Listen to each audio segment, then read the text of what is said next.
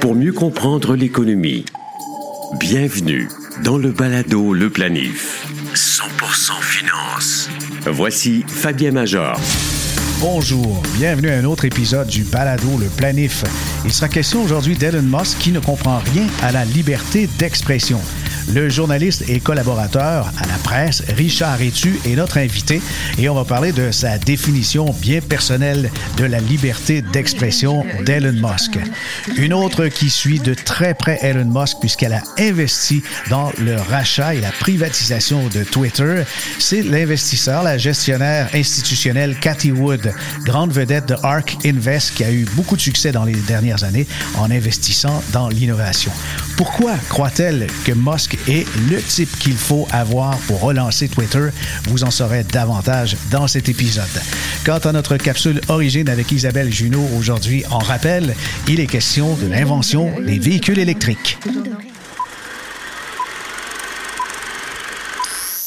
La voiture électrique n'est pas une innovation récente, bien au contraire.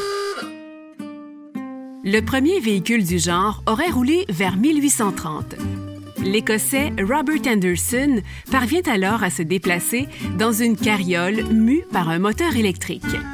C'est l'invention du Français Gaston Planté, en 1859, qui pousse le concept plus loin avec la création de la batterie rechargeable au plomb. La paternité de la première vraie voiture électrique revient au chimiste d'origine écossaise William Morrison. Sa voiture compte 24 batteries et pouvait transporter 12 passagers sur ses trois banquettes à une vitesse maximale de 32 km/h. Elle avait une autonomie de 80 km. En 1890, le chariot électrique de Morrison est présenté au défilé Senny Homestead de Des Moines dans l'Iowa devant une foule estimée à 90 000 personnes. Le 28 avril 1899, la Compagnie générale belge des transports automobiles appartenant à la famille Genadzi fracasse un record de vitesse pour un véhicule électrique. La voiture, en forme de torpille, baptisée Jamais contente, roule à plus de 100 km/h. Le début du 20e siècle sourit aux véhicules électriques. On estime qu'en 1900, 33 de toutes les voitures en circulation étaient électriques, les autres étant alimentées à la vapeur ou à l'essence. C'est sans doute la fabrication de masse du modèle T de Ford qui affaiblit la demande pour les voitures électriques. C'est en 1990 que l'intérêt pour ce type d'automobile est relancé. La loi californienne zéro émission de carbone prévoit une introduction graduelle des voitures sans émissions polluantes. À la fin des années 1990, GM produit 1117 exemplaires de la EV1, un véhicule 100% électrique surtout offert en location. Craignant pour leur survie, les grandes pétrolières forcent GM à abandonner ses ambitions électriques et tous les EV1 sont retirés du marché et envoyés à la ferraille. En 2021, la société Tesla Motors, qui ne fabrique que des véhicules électriques, est le premier constructeur automobile au monde en termes de valorisation boursière. Balado Québec, Spotify, Google et Apple Podcasts, TuneIn, Stitcher. Peu importe le nom de votre plateforme de podcast, le Balado Le Planif vous accompagne dans vos déplacements. Richard Etu publie le blog L'Amérique dans tous ses états depuis quelques années. Hier, il m'a fait sursauter un peu. Il a trouvé vraiment un, angle parfait. Elon Musk ne comprend rien à la liberté d'expression. Bonjour Richard. Salut.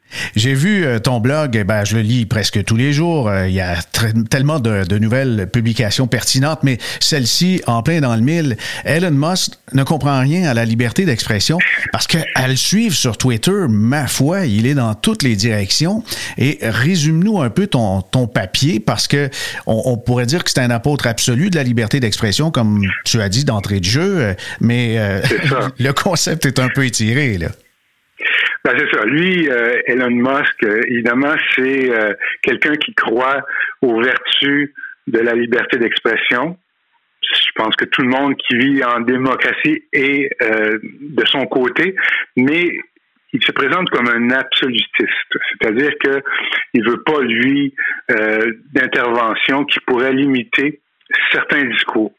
Sauf ceux qui sont euh, d'ordre criminel, qui franchissent certaines limites juridiques. Mais tous les autres, selon lui, devraient être acceptés. Alors, euh, c'est quand même quelque chose qui est euh, discutable. C'est dans le contexte où, par exemple, il y a une pandémie. Mhm. Et des, des informations qui viennent de tout bord, tout côté, qui peuvent induire la population euh, en erreur. Et là, c'est des, des, questions de vie ou de mort. Et il y a des plateformes qui décident d'éliminer la désinformation. Alors lui, ce type d'intervention-là, il est opposé à ça. Parce qu'il dit, tant que c'est pas criminel, on devrait laisser aux gens le soin de débattre le vrai du faux. OK? Euh, c'est une position. Oui, oui. Euh, je, comprends cette position, mais Richard, là où c'est un peu farfelu, c'est qu'il a commencé ses interventions en critiquant le fameux crochet bleu de Twitter, en mentionnant que tout le monde devrait être sur un même pied d'égalité. Mais s'il y a eu un crochet bleu, il faut revenir en arrière, c'est qu'on a voulu démontrer qu'il y a des individus, il y a des journalistes, il y a des politiciens, ce sont euh, des gens, euh, leur identité véritable, et ils expriment un point de vue, et parfois, si ce sont des médias, on a de l'information vérifiée. Il veut enlever le crochet bleu, donc aussi un moyen de se faire une thèse sur les publications. C'est ça. Euh, le crochet bleu, pourquoi il existe? Ben, c'est pour authentifier effectivement euh, la source et ça rassure un peu le public dans l'avalanche d'informations qui sont publiées, par exemple, sur Twitter, sur la qualité de ce qui peut être offert par ceux qui ont ce crochet bleu-là. Ça garantit pas à 100% qu'ils ont raison, mais ça permet quand même de s'orienter. Et lui, il veut éliminer ça, il veut, et surtout que la plupart de ceux qui ont des, crochets bleus dans son esprit représentent une vision qui est plus à gauche. Et lui, il semble-t-il que euh, trouve que Twitter est trop à gauche. évidemment, il veut aussi monétiser euh, le, crochet bleu. Et là, euh, bon, c'est un aspect euh, qui qui fonctionne pas pour lui en ce moment parce que il y a eu des problèmes au niveau de l'authentification de ceux qui payaient 8 dollars pour pour avoir le crochet. Donc, il a laissé tomber ça pour le moment, mais ça va éventuellement revenir. Mm-hmm. Là où on en est aujourd'hui, c'est que il y a une guerre qui se dessine et c'est l'objet de mon de mon biais entre Twitter et Apple. Et là, Elon Musk semble vouloir chercher noise à Apple en disant ce géant de la technologie-là semble être ou est l'ennemi ou déteste la liberté d'expression. Alors pourquoi il, dit ça? Il y a même deux choses sur, euh, sur la table. Un, il semble que Apple a retiré presque toutes ces publicités de Twitter, ce qui est, euh, dans le contexte actuel, une situation pénible pour Twitter. Apple, c'est le plus grand annonceur de Twitter. Et mhm. on sait là qu'après avoir acheté cette compagnie-là ou cette entreprise pour 44 milliards de dollars, euh, ben, Elon Musk s'est mis dans, dans, le pétrin au niveau financier, hein, et donc il a besoin de tous les sous que peut euh, lui apporter sa, sa plateforme. Dans le premier trimestre 2022, Apple a dépensé en publicité près de 50 millions de dollars selon le Washington Post. Ça représente plus de 4% des revenus de Twitter. Donc, c'est pas négligeable. Et euh, Apple, en décidant de retirer euh, ses, euh, ses, publicités, ben, réagit comme d'autres annonceurs à l'élimination ou à la réduction considérable de l'équipe de modération de Twitter. Ce qu'ils disent, ces annonceurs-là, et Apple en particulier, c'est qu'on n'est pas prêt à s'associer financièrement à une plateforme qui publie n'importe quoi ou qui pourrait publier n'importe quoi. Mais ce que tu viens de décrire.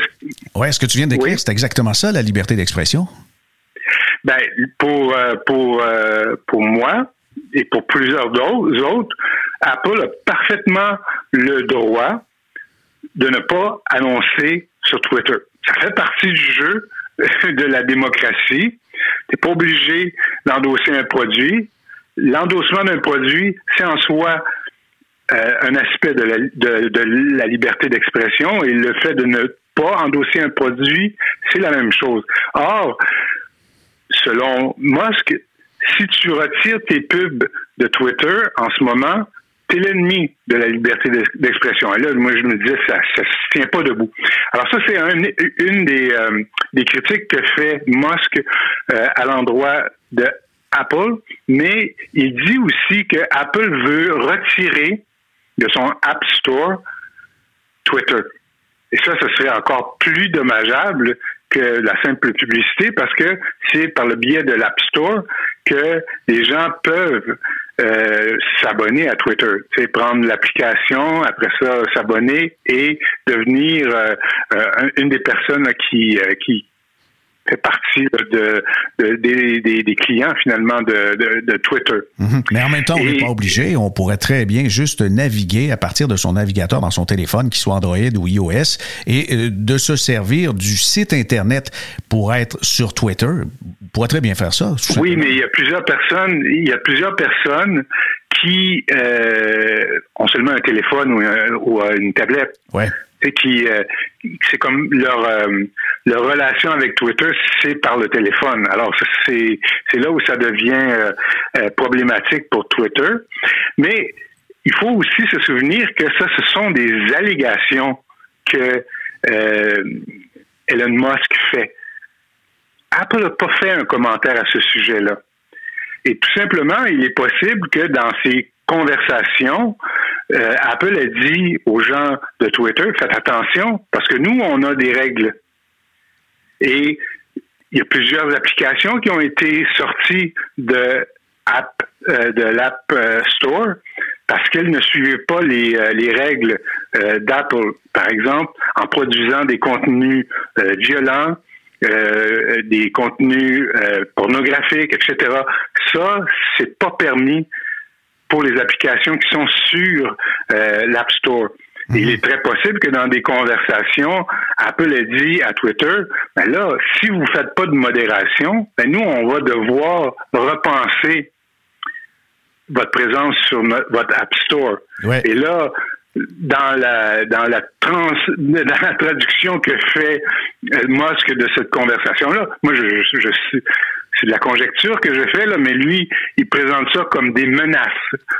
Apple a menacé Twitter de le retirer de son App Store et c'est une autre preuve selon Musk du fait que Apple ne respecte pas la liberté d'expression. Alors c'est c'est un c'est un point de vue qui tient pas vraiment la route, d'autant plus que euh, ben, pour les raisons qu'on a déjà évoquées, euh, euh, c'est sûr que Apple a fait l'objet de critiques compte tenu du poids mm-hmm. qu'il joue dans, dans, dans ce genre de, d'industrie-là. Ah oui, c'est une domination. Apple, Apple est, est, incontournable. Donc, euh, même si, en tant qu'entreprise, elle peut faire ce qu'elle veut, son poids fait en sorte qu'elle a les moyens d'étouffer la, euh, ben, ben, la circulation d'idées jusqu'à un certain point. Mais en même temps, on peut pas l'accuser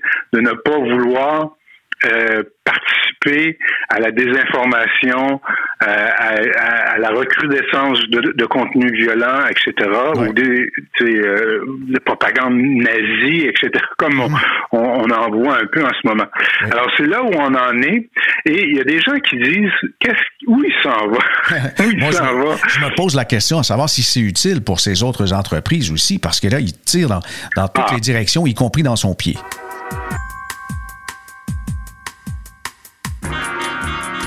Elon Musk avait une image avant Twitter et d'après moi, il a une image après Twitter et cette image-là, auprès d'un certain public, est négative parce qu'il ne faut pas oublier quand même qu'il y a un vaste public qui l'admire, mais il y a aussi un vaste public qui découvre une espèce de petite bête narcissique là, à, la, à la Donald Trump.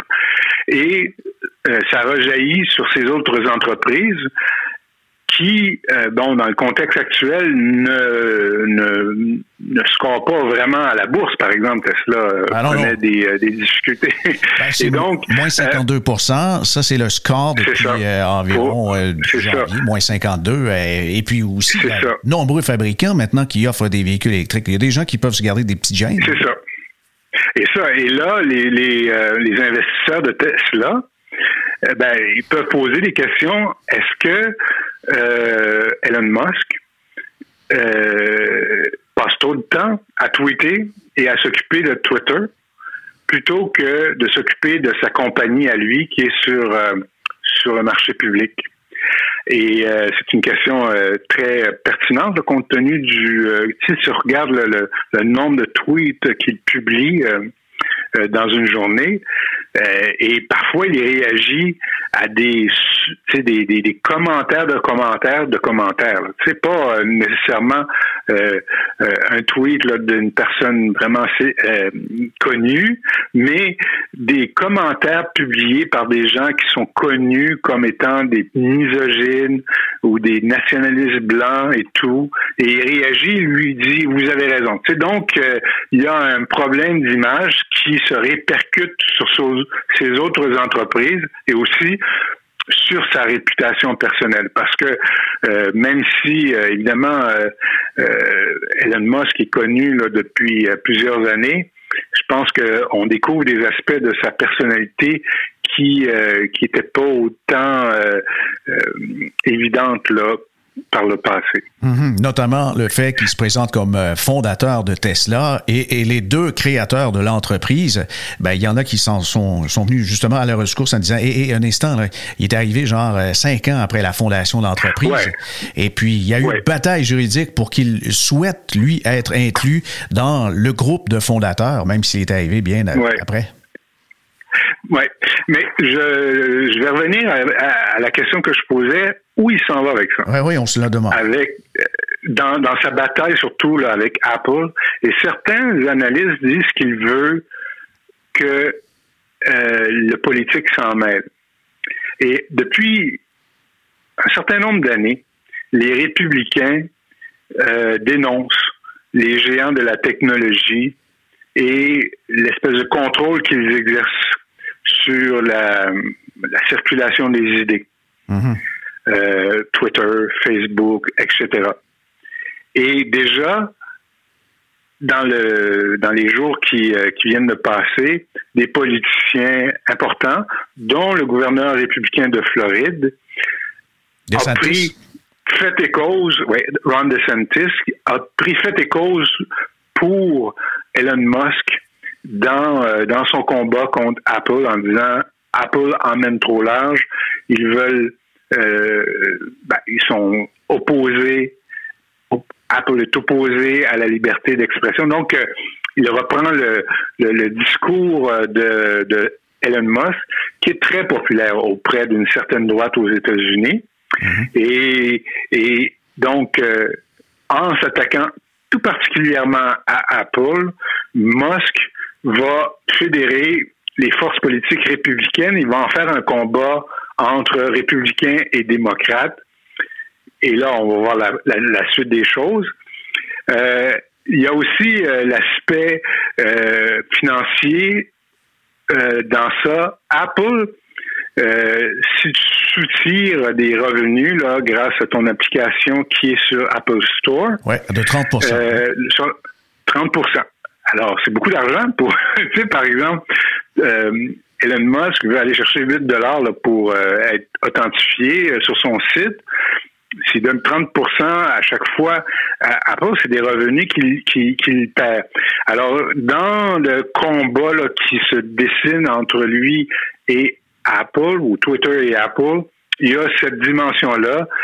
Il cherche peut-être une façon de briser cette, euh, euh, ce, ce 30 %-là pour le diminuer ou l'éliminer, etc. Donc, c'est quelque chose aussi qu'il faut pas perdre de vue et qui expliquerait, qui donnerait une certaine logique, en guillemets, à cette espèce de discours qui semble ne pas tenir debout concernant la liberté d'expression. Donc, c'est le contexte. Mais en même temps, la droite dit, en prenant fait cause pour Elon Musk,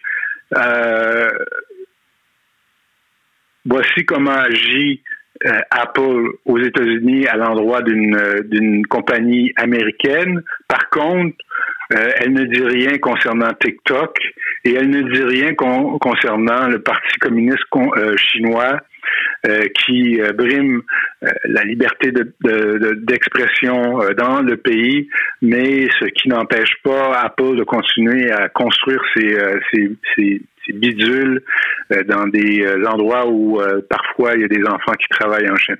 Donc, ça aussi, ça fait partie du, du, du, débat. Alors, ce qui, oui. Oui, en, terminant, Richard, euh, parlons des, quelques comptes, les 70 000 comptes liés à la mouvance complotiste QAnon et le fait de vouloir rétablir, faire une amnistie avec un espèce de petit vote populaire, un petit sondage en disant est-ce qu'on amnistie tout le monde qu'on a mis dehors dans les dernières années, même pour menace de mort? Ah oui, d'accord. Vox Populi, Vox Dei cette euh, réaction-là, elle, s'improvisait parce qu'il commence à manquer de monde. Euh, pourquoi il fait quelque chose d'aussi, euh, ma foi, aussi spectaculaire comme geste? C'est assez bizarre parce que quand il, est devenu propriétaire de, Twitter, la journée ou le lendemain, il a émis aux annonceurs, il a envoyé une, lettre aux annonceurs en disant que ce ne serait pas le, euh, tout, tout, permis. Là. Ce ne sera pas l'enfer. Euh, on va continuer à, gérer ça de façon euh, sérieuse. Et, ensuite, concernant, par exemple, des, des, des, comptes suspendus, dont celui de Donald Trump, il a dit, je vais confier à un conseil formé de personnes issues de toute idéologie le soin de décider qui va être réadmis ou pas tout ça a pris le champ euh, gauche et là il s'est mis à faire ses, euh, sondages bidons euh, sur Twitter en disant êtes-vous d'accord ou non pour le retour de Donald Trump? Êtes-vous d'accord ou non pour le, les, comptes qui ont été suspendus? Évidemment il n'y a aucun contrôle.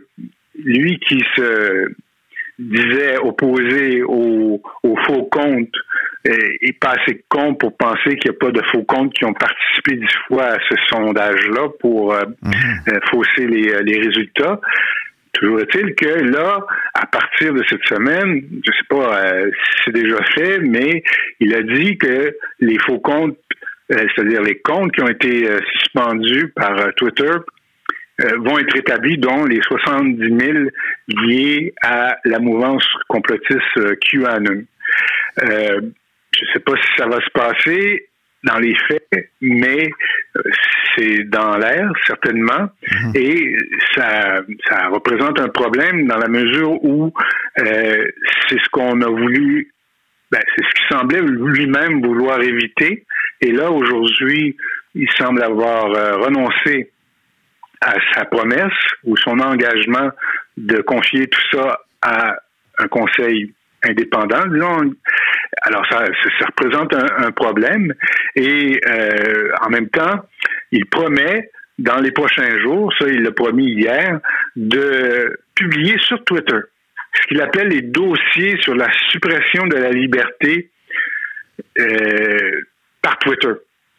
Parce que, évidemment, euh, j'imagine qu'il y a eu plein de, débats, etc., entre les gens qui étaient responsables de la modération chez Twitter pour expliquer pourquoi tel ou tel compte était euh, suspendu ou, euh, il, fouille dans les placards. Il fouille dans les placards. C'est ça. Donc, lui, il veut, il veut tout mettre ça sur la place publique. Il me semble. je suis pas un, j'ai pas des milliards pour euh, justifier peut-être euh, ce, ce, commentaire-là, mais il me semble que c'est une drôle façon de, de mener sa barque euh, quand on sait que les ben, la moitié des, des annonceurs de Twitter ont suspendu leur publicité là, pour jusqu'à jusqu'à indéfiniment pour mm-hmm. voir comment ça va se passer. Ben, il me semble que c'est pas la façon de rassurer qui que ce soit que de faire des coups de gueule à gauche et à droite et en plus d'amener ce contenu-là qui finalement ne satisfait que la frange de la frange de la droite.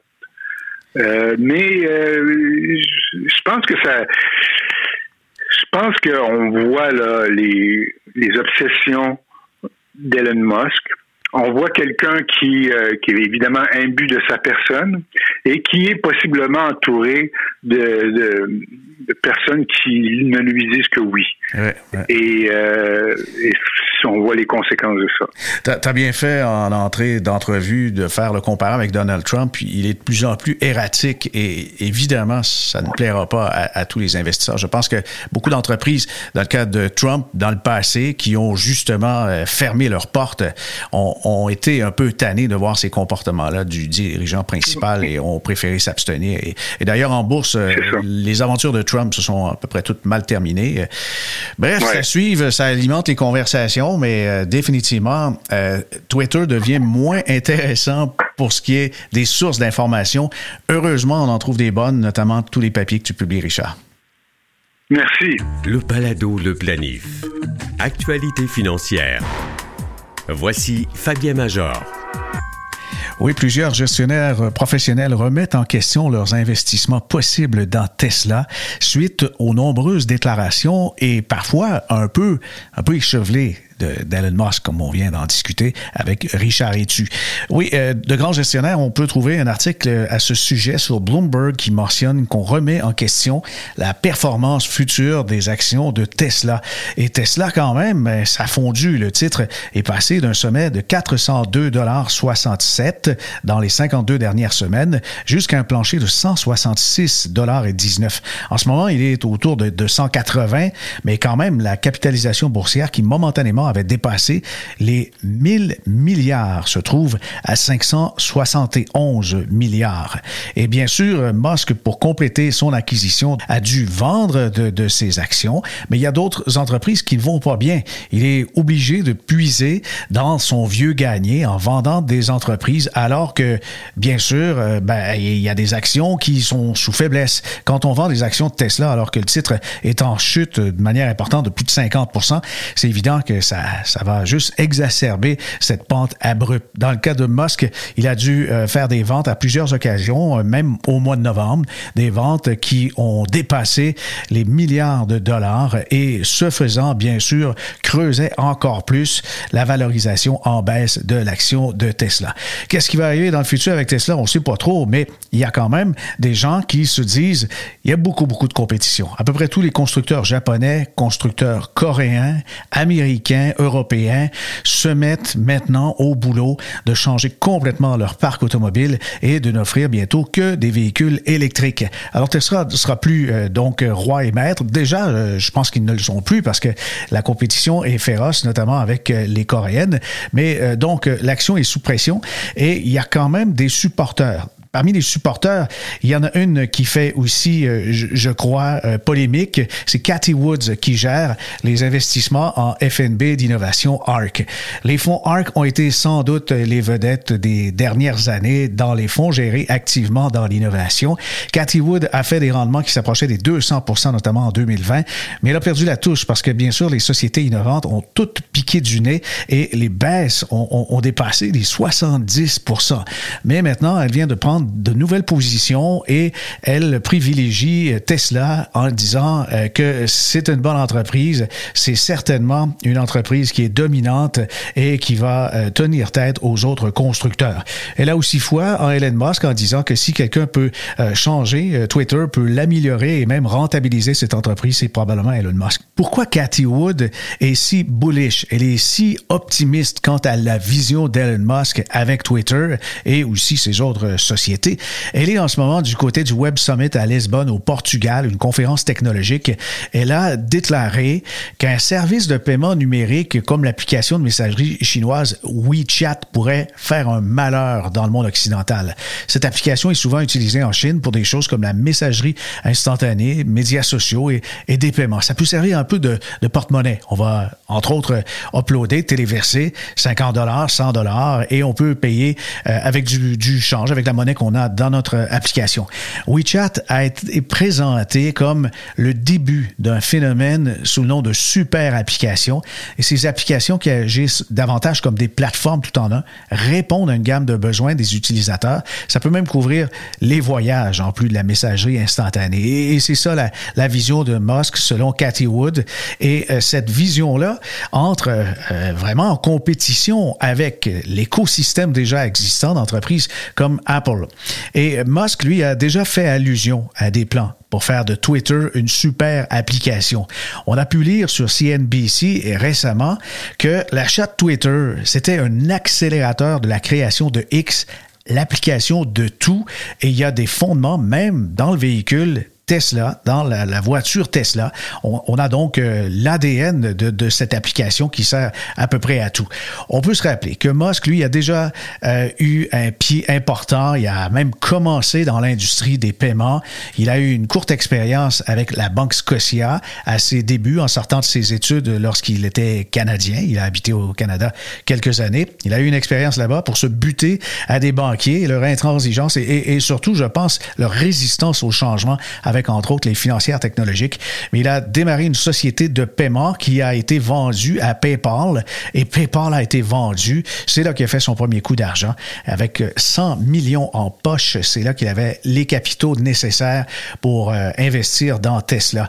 Mais on, s'imagine, et là c'est Cathy Wood qui l'imagine, si euh, Elon Musk travaille de concert avec Jack Dorsey, c'est un des fondateurs de Twitter, elle pense qu'il pourrait transformer ça en une super application et Twitter pourrait à l'avenir rassembler davantage un portefeuille numérique. Donc, vous faites toutes vos opérations bancaires dans une application comme ça.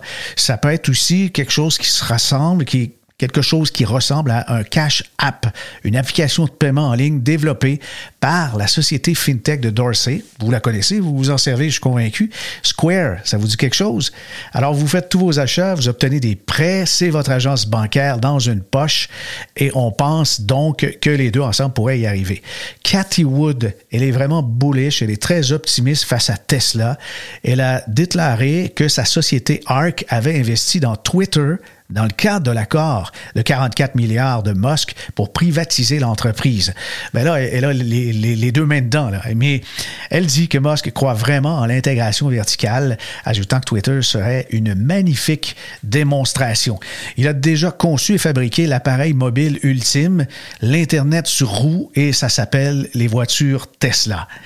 Ben, pourtant, la prise de contrôle de l'entreprise par Musk fait déjà l'objet d'un examen minutieux de la part des régulateurs, dont la célèbre Security and Exchange Commission, et des militants des droits civiques qui craignent qu'ils ne permettent la prolifération de contenus préjudiciables, comme on en discutait, Richard et tu et moi, il y a quelques instants. Répondant à ces préoccupations, Cathy Wood déclare que l'obscurité de Twitter résidait dans son opacité autour des décisions de modération de contenu. C'était pas très transparent de ce côté-là. On n'a pas vu les algorithmes et comment ils fonctionnent est-ce qu'il fonctionnait à la mitaine? On le sait pas. Elle a ajouté qu'elle pense que Musk pourrait transformer Twitter en un logiciel open source où le code peut être revu, modifié et partagé avec le public. On verra bien, mais chose certaine, Musk, en ce moment, a peut-être besoin d'un soutien au haut niveau de ses communications. Ah oui, ben, oui, on devrait. Oui. Merci à notre invité, le journaliste et commentateur politique, écrivain québécois Richard Essu, qui est le correspondant du quotidien La Presse à New York. Et il anime aussi un blog, un blog très intéressant. Vous pouvez lire, je vous invite. L'adresse est richardetsu.com, l'Amérique dans tous ses états. Pour les archives du balado Le Planif, ben, vous avez accès à tous les épisodes qui se retrouvent sur le site internet baladoleplanif.com. Ici Fabien Major. À bientôt.